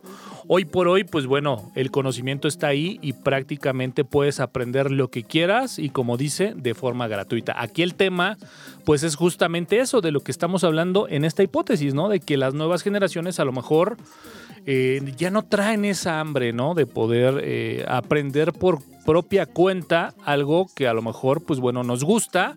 Y el mejor ejemplo, yo lo tengo viviente y con un gran amigo y pues es mi buen amigo Joel Barrios, que bueno, lo ha dicho de forma categórica y contundente y es el mejor ejemplo. Pero al final de cuentas hay un gran diferenciador y es esa vieja escuela, esa lectura, ese compromiso Y también estoy seguro que lo, te gusta y tienes una gran pasión y por eso es que también algo que a lo mejor sin ser eh, técnicamente algo que estudiaste, pues bueno, le encontraste gusto y tuviste y adquiriste la habilidad de tener los conocimientos que actualmente tienes. Pero bueno, eh, para que no nos vayamos yendo tan extenso, dejemos de lado un poco este tema del el hambre en las nuevas generaciones.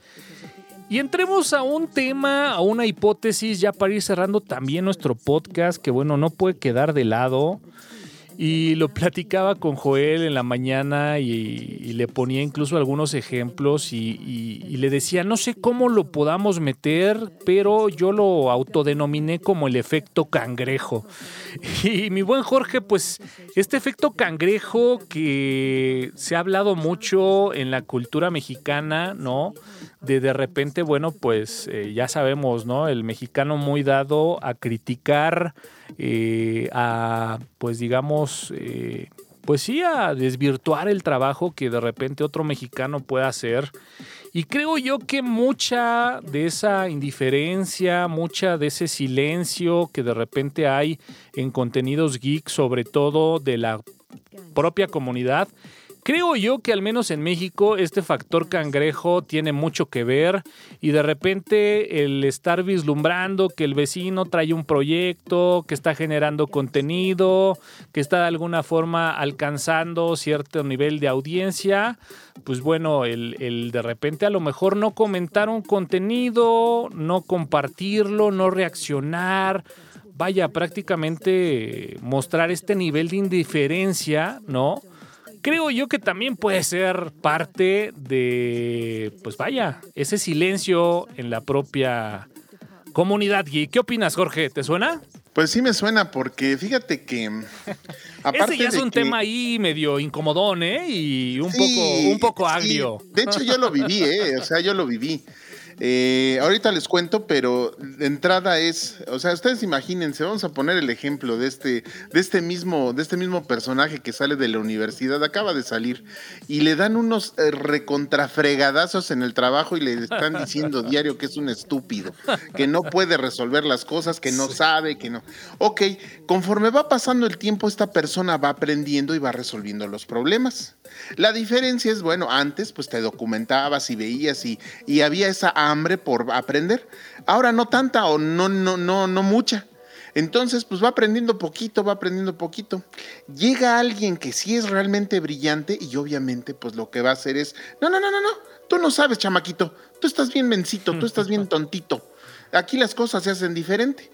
Digo, eso es un clásico en, la oficina que ustedes me pongan, ¿no?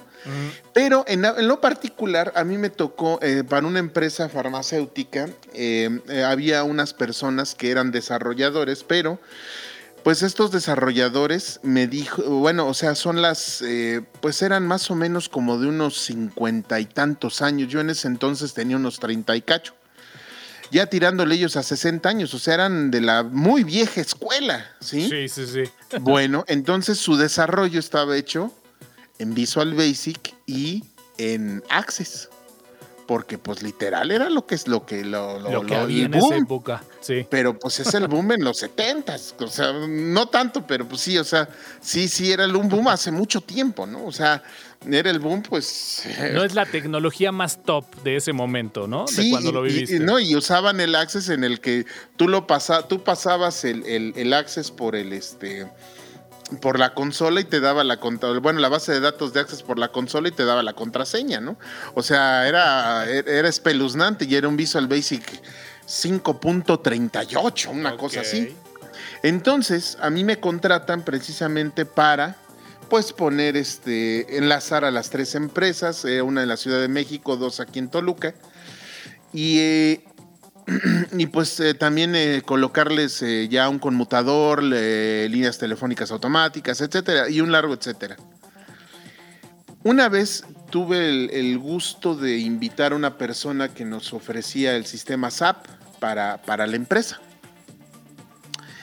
Y en eh, momentos anteriores yo había, este, estaba yo trabajando en uno de los equipos que ahí me prestaron. Y, oh, por Dios, moví un, eh, un cable. Entonces el condenado monitor no prendía. No, no, no, hizo un, un drama digno de un niño de 5 años. Me fue a acusar con el gerente general, casi me va a acusar con el dueño que estaba ahí a dos cuadras, porque ahí él trabajaba el dueño, pues casi no, es que ya, este cuate viene a destruir todo, mira, porque lo contratan. Le digo, oye, mano, ¿qué? Es el cable de- del video, nada más apriétalo, papá, apriétalo. Y para él yo era un estúpido que no sabía nada y que no sabía cómo eran las cosas, un, un, ni- un- un niñete que le dicen en España, un chamaquito, un chavo. Un chaval. ¿Sí? Un chaval. No, chavo, todavía tienes ahí, este, este, todavía estás bien chavo. No, no, estás mal. Y pues sí, el efecto cangrejo es, es así. Es que como a mí me costó mucho trabajo aprenderlo, tú llegas y ya te lo sabes y, o sea, no, no, no, no, no, no. No, te voy a destruir. ¿Cómo no? Con todo gusto. Pues no, eso no se hace. El efecto, el efecto cangrejo. Mi buen Joel, pues bueno, yo lo, lo- platicaba, ¿no? Por acá en el, en el previo. Y bueno, pues yo decía, este, este efecto cangrejo en de repente ya no interactuar, no tener este feedback en los contenidos que otros puedan estar haciendo. Bueno, yo ponía el propio ejemplo, ¿no? Y, y empezando por casa y, y comentaba, ¿no? O sea, hay una gran cantidad de gente, por ejemplo, que ha eh, participado en la generación de contenidos escritos, auditivos y de video en Tuxteno, que de repente, pues bueno, eh, por una u otra situación, pues ya no han ¿no? Eh, continuado en la generación de estos contenidos. Y curiosamente, pues bueno, esa gente que interactúa socialmente en mis propias redes sociales, ¿no? Eh, a título personal como parte del equipo de Tuxteno, pero que también además interactúan con las redes sociales de la propia marca, ¿no? De Tuxteno, en este caso. Y que bueno, pues lo vemos al paso del tiempo, eh, pues ya no comentan, no comparten siquiera el contenido, este, vaya, ni siquiera reaccionamos. Y con el látigo del desprecio, de la indiferencia, pues bueno, eh, ven pasar los contenidos. Efecto cangrejo, Joel, ¿algo, algo que comentar? ¿Algo, algo te suena de, de este ejemplo? Pues sí, pero realmente comentar algo al respecto ya se debe mucho, ya se debe redundar mucho lo que tú ya comentaste y lo que comentó este Jorge. Pero se vive, ¿no? Se vive. Pero sí, no, se, se vive actualmente, ¿no? Digo, pero otro de los puntos medulares yo creo que del problema, este, pero finalmente, pues está ahí. Ahora, la, la- yo, yo creo que la pregunta eh, no- no es eh, eh, el por qué está ahí, sino, este, sino el cómo cambiarlo, ¿no? Y Claro. eso es otro, es otro de los temas, yo creo que podríamos tocar muy- en otro podcast. Sí, sí, ¿no? sí, sí, O sea, sí. ¿Cómo cambiar lo que está mal en este momento este, y, y- y que urge que se corrija? Porque no estamos hablando so- solamente de, de algo sencillito, de que la gente no participa, no comparte, no. Tiene más no- contexto, ¿no? Tiene más Exactamente, contexto. tiene más contexto, ¿no? Porque estamos, Sí. este, eh, eh, eh, la gente actual, la que en este momento tiene este problema, es la gente que va a heredar el mundo.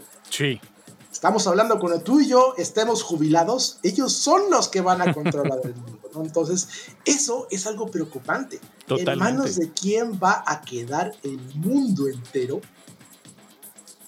cuando nosotros estemos jubilados? sí, Entonces, yo creo que eso, eso, eso es algo a tomar en cuenta y es algo que, que hace que todo lo que estamos platicando hasta ahorita sea más preocupante de lo que tú crees, de, de- de lo que mucha gente eh, puede imaginar. Sí, totalmente de acuerdo. Digo, a final de cuentas, eh, pues bueno, ¿no? Eh, siempre lo he dicho, a, título personal, hablando como mexicano, sabemos que de repente nos escuchan en América Latina, ¿no? En España, eh, que, que, bueno, pues ya es eh, otro continente, eh, pues ha sido muy mencionado, al menos en México, ¿no? O sea, México tiene la capacidad tecnológica, territorial, de recursos, en donde están todos los elementos para que en un momento dado México de verdad pudiera convertirse en una verdadera potencia mundial, pero que desafortunadamente gracias a este efecto cangrejo, pues bueno, no se ha podido conseguir. Pero bueno, este creo que también puede ser uno de los eh, una de las posibles hipótesis de por qué nuestra comunidad de repente es muda. Y ya para ir cerrando el podcast, porque bueno, ya nos alargamos, sabíamos que este tema iba a ser un tanto largo, eh, tenemos por ahí un par, pero hay una eh, en específico que me gustaría justamente como que ir cerrando con esta. Y mi buen Jorge, pues eh, nos la ponías ahí, ¿no? Como, como última hipótesis, eh, este tema de la situación psicológica del consumidor de contenidos, ¿no? Donde nos decías, pues bueno, independientemente de si es informático, geek, no geek, eh, hay todo un contexto psicológico, a lo mejor pudiera decir, ligado muy a todas las que hemos hablado de hipótesis del por qué la comunidad como que es ahí calladita, ¿no? Terminaría englobando en esta última que es esa situación psicológica del consumidor. ¿La quieres ahí más o menos como que comentar, Jorge? Sí, claro, mira, la, situación es esta. Bueno, pues em, es un conjunto de, de, cuestiones que sí efectivamente engloban a las demás. ¿Y por qué? Bueno, sencillamente por la primera razón es que el estar enfrente de un monitor, de un teléfono celular, de un dispositivo, tal vez en el futuro de un holograma, qué sé yo, y no, no ver eh, a la cara, al rostro, a las demás personas a las que se les comenta o las que crearon ese contenido, hace muy sencillo el infravalorar el trabajo. Eso es lo primero. Lo segundo es que las redes sociales como tal es que mm, ofrecen esta, esta cuestión en la cual satisfacen todo tipo de, pues de gustos, porque un gusto es estar a lo mejor chismeando, viendo, el otro gusto es a lo mejor eh, ver el contenido y el otro gusto es también el desfogar todas las frustraciones y todo el odio y el rencor que tienen las personas, porque ese también es un tema bastante grande. Y entonces en los, en los comentarios ahí sí se vuelca todo ese, toda esa situación, toda esa tristeza, todo ese enojo, todo esa toda esa violencia, por así decirlo, el estar atacando, el estar fastidiando, el estar persiguiendo, troleando, que le dicen, eh, esa, toda esa cuestión también te lo ofrece, un desfogue. Y bueno, sobre todo el ego, porque pues obviamente los likes tienen ese, esa situación. Mientras más eh, gente te siga, mientras más gente te consuma y te diga que qué bien, que guau, que hoy eres lo máximo y todo, bueno, pues viene ese ego, esa, esa situación en donde dices, ay, mira, soy bien bueno, caray. O sea, no hay nadie como yo. Mira, o sea, mis números hablan por mí mismo, ¿no? Aunque pues la realidad es que sin esos números, pues pues no haces nada. O sea, en realidad sí le debes a la gente que, que te consuma.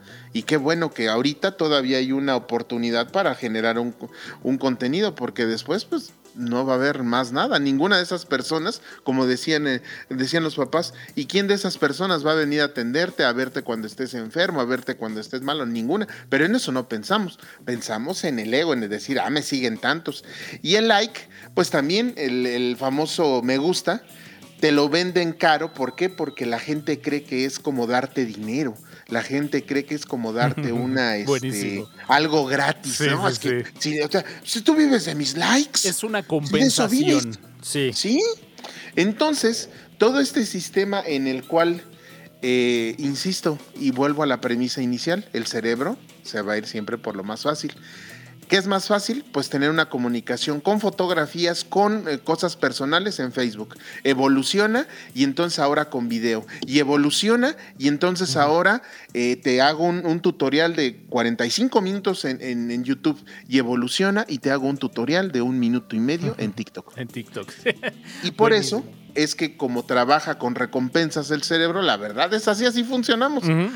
Por eso son tan exitosas las redes sociales y por eso la comunidad se ha disipado en este, en este lugar. ¿Por qué? Porque pues hay contenido de todos y como pues como dicen, es mi perfil, es mi espacio, es mi lugar, es mi situación y yo no tolero esto, yo no tolero aquello, ah, pues lo saco si no me gusta, ya no, ya no es como antes de que, oye, te comentaban y pues te tenías que aguantar y tenías que decir, oye, a este sí bloqueamelo porque sí ya está pasando de listo, pero si era una crítica constructiva, pues gracias y la agradecías y todo, pero ya no, ya no existe ese premio. El premio de las nuevas generaciones es, ay mira, se hizo viral mi, mi bailecito, ay mira, aprendí a cocinar pollo en un minuto y medio es una recompensa rápida.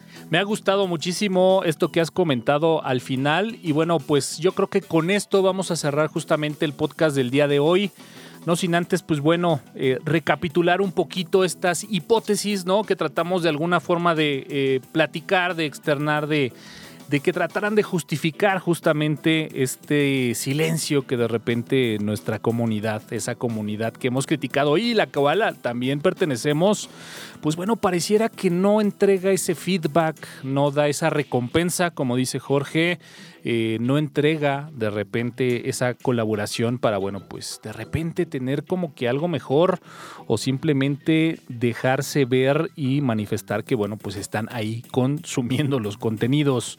Pues bueno, hemos ido desde el cambio generacional, desde esta evolución del Internet a las redes sociales, el posible ego de la gente que, bueno, pertenece a este gremio, todo este tema del conocimiento tan a la mano, tan, al alcance, tan inmediato y completo, estas nuevas generaciones, ¿no? Que pareciera que carecen de, de esa hambre, que pareciera que, bueno, pues la vieja escuela tenía en exceso este efecto cangrejo desafortunado y cultural que parece que, bueno, pues tiene condenado hasta este último día a nuestro país y pues todo este contexto, ¿no? Esta situación psicológica que pareciera que engloba toda esta situación, pues bueno, lo único que nos permite es dejar sobre la mesa estos juicios, estas hipótesis, como les hemos denominado, eh, en donde, bueno, pues lo comentábamos antes de arrancar este podcast, pareciera, ¿no? Que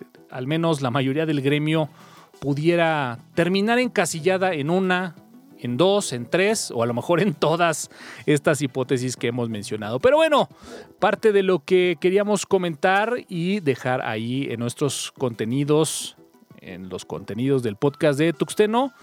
Y bueno, pues Joel, eh, pues vamos cerrando este podcast. Eh, regálanos tu último comentario en este podcast acerca de este silencio en la comunidad geek. Híjole, pues este, me cuesta trabajo resumir, ¿no? Este, por aquí sería cuestión más bien de, usar analogías para, para poder este, este, tocar el tema y, darle un resumen. Digo, vamos a resumirlo. Digo, la gente no participa si el video no tiene a Frey en traje de baño o si no tiene dibujitos el manual. Entonces, e, esa es la cuestión, ¿no? Digo, yo para mí, este, eh, la medular eh, sería para mí la diferencia generacional, como fuimos educados y cómo son educadas las generaciones actuales. Las generaciones actuales no leen, así de sencillo. Tiene que tener dibujitos o muchachas guapas, en este caso, ¿no? Entonces, digo, le ponía hace rato como ejemplo a Jorge, estábamos comentando en, el Inter y en el previo del, programa del día de hoy, por ejemplo, que en el caso de Faye, este, pues la gente, este, cuando pone fotografías con poca ropa o enseñando algo, pues la gente participa muchísimo. Sí, claro. Pero resulta que si ella publica algo donde no enseñe nada, pues realmente la participación es mínima o casi nula, ¿no? Entonces, no hay que tomar en cuenta también. Entonces, aquí nuevamente son recompensas al cerebro, como dice Jorge. Este, la recompensa al cerebro, pues es ver a Faye en poca ropa, ¿no? y pues si no hay este, recompensa, pues no participo. En este caso, este, por ejemplo, ya para tocar este, lo, que nos concierne a nosotros, pues la gente no participa en, en, cuestiones de generación de contenidos. Si no hay dibujitos, pues va a ser muy difícil que, que, que, que participen, ¿no? Y, y, si no es contenido fácil de hacer, eh, pues igualmente, este, si es contenido complicado, difícil, que requiera complejo, tampoco te van a participar, ¿no? Ahora, aquí hay una frase que quiero citar, y ya la mencioné hace rato, pero aplicada en otro contexto, ¿no? Eh, Linus Torvalds, este, el creador del núcleo de Linux, en alguna ocasión, hace unos 15 años, cuando NOM empezó a, desarrollar NOM 3, este, este, Linus Torvalds criticó mucho la interfaz de, de NOM 3, diciendo, oye, es que si tú haces una interfaz para tontos, los tontos van a llegar. Entonces, en este caso, si haces contenidos para tontos, pues obviamente llegan los tontos, ¿no? Pero pues eh, el resto de la gente que, este, que, puede participar, pues no va a tener realmente este, este, eh, mucho atractivo, ¿no? Entonces eso también es un punto importante a tocar, ¿no? Digo, eso es un círculo vicioso, porque si quieres generar contenido que donde la gente participe, tiene que ser contenido demasiado fácil, demasiado fácil de digerir, tiene que ser fácil de digerir. De acuerdo. ¿no? Tiene que ser muy fácil de digerir, si no la gente no te participa, ¿no? Y lamentablemente, mientras más fácil de digerir haces este, este, los contenidos, eh, más gente menos preparada para, para, entender esos contenidos es la que va a ir llegando, ¿no? Entonces es un círculo vicioso, ¿no? Va a llegar un punto en donde vas a tener que hacer un video con colores básicos, que no sea que una paleta de colores reducida para, para que no se distraiga y para que pueda ver este, el video y le pueda entender, ¿no? vamos a llegar, yo creo que en unos 10 o 15 años vamos a tener que llegar a ese grado, ¿no? De poder, de generar contenidos que sean fáciles de asimilar por el cerebro de las nuevas generaciones. O sea, digo, hay, hay, hay, estudios ahí, les pasé por ahí un enlace, donde, donde están este, este, alarmados porque el coeficiente intelectual de, de, la sociedad humana ha ido disminuyendo desde finales de la década de los años 70, ¿no? Estamos hablando de, pues, en nuestra época, este, este, el coeficiente intelectual promedio era 90, ¿no? Debajo de 90, pues te consideras literalmente idiota. Y actualmente ese coeficiente está bajando cerca del 80. Entonces estamos hablando que la gente de hoy en día que tiene 80-85% de coeficiente intelectual, hace 30 años hubiera sido clasificada como idiota. Eso es un problema bastante serio. Pues Joel, muchísimas gracias. Como siempre es un gusto compartir estas charlas eh, en este podcast que bueno, pues eh, hemos ya podido compartir en varios episodios. Joel, muchísimas, muchísimas gracias. Y bueno, Jorge, pues cierro contigo algo que quieras ya ahí como que dejar entre líneas para ir cerrando este podcast? Pues ojalá que las nuevas generaciones sí tengan esa hambre de aprender porque qué increíble, pero esto me lo decía mi abuelo hace muchos años y me decía, si tú eres bueno en lo que haces, vas a tener muchísimo trabajo porque hay una cantidad de gente que nomás no aprende, no lee, no hace nada. Y pues es cierto. Y aunque no comentes, pues eh, recuerda muy bien que todo lo, lo que es relativamente muy fácil, tiene un precio muy alto. Muy bien, mi buen amigo Jorge Medina, de igual forma, muchísimas gracias. Como siempre, es un gusto compartir estas charlas ahí de, martesito en la noche, que es cuando grabamos, y de poder compartir estos temas que tanto nos gustan. Pues bueno, yo finalmente, eh, pues pensaría, ¿no? Que al haber platicado estos temas, eh, pudiéramos entender al menos internamente, ¿no? Eh, esta situación que, que, bueno, pues la vemos ya no de ahorita, sino de mucho tiempo atrás y que, como comenta Jorge Medina, pues ojalá pueda generar un poquito ahí de, eco, de conciencia colectiva, al menos en lo que hemos platicado el día de hoy.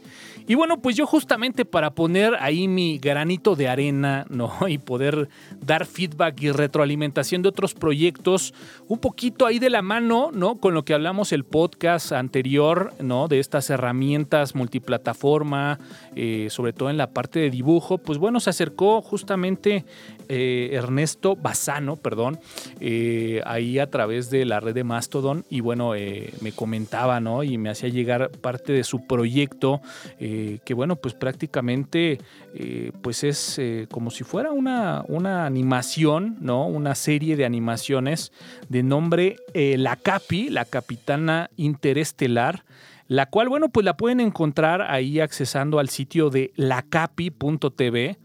Eh, la Capi de, haciendo contexto a la Capitana Interestelar, pero lo que obviamente nos llamó la atención y como bien comenta en toda la información ¿no? de esta animación que bueno, él ha venido construyendo desde la parte de la animación y del guion original, pues eh, es la utilización de herramientas de software libre para la generación de estas animaciones. Así que bueno, pues contribuyendo ¿no? a ese feedback con el cual hemos estado platicando el día de hoy, apoyando a otros proyectos y bueno, pues... Eh, ahí dejamos esta recomendación de la capi.tv, una animación hecha por el buen Ernesto Bazano con herramientas de software libre. Muchas de estas herramientas, pues bueno, las estuvimos platicando en el podcast de la semana pasada. Así que bueno, pues no dejen de darle una checada y bueno, pues si les gusta, déjenle su like al buen Ernesto y bueno, pues si les gusta además compártenla para que bueno pues pueda llegar a muchísima pero muchísima más gente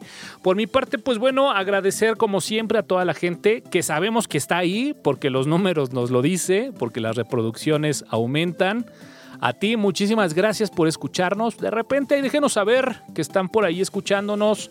Si tienen alguna propuesta de temas, pues bueno, ya saben, pueden usar todas las redes sociales, todas las monitoreamos, todas tratamos de contestarlas. Y bueno, pues eh, yo me despido. Yo soy Antonio Karam. Muchísimas gracias por habernos escuchado. Y sin más, nos escuchamos en la próxima.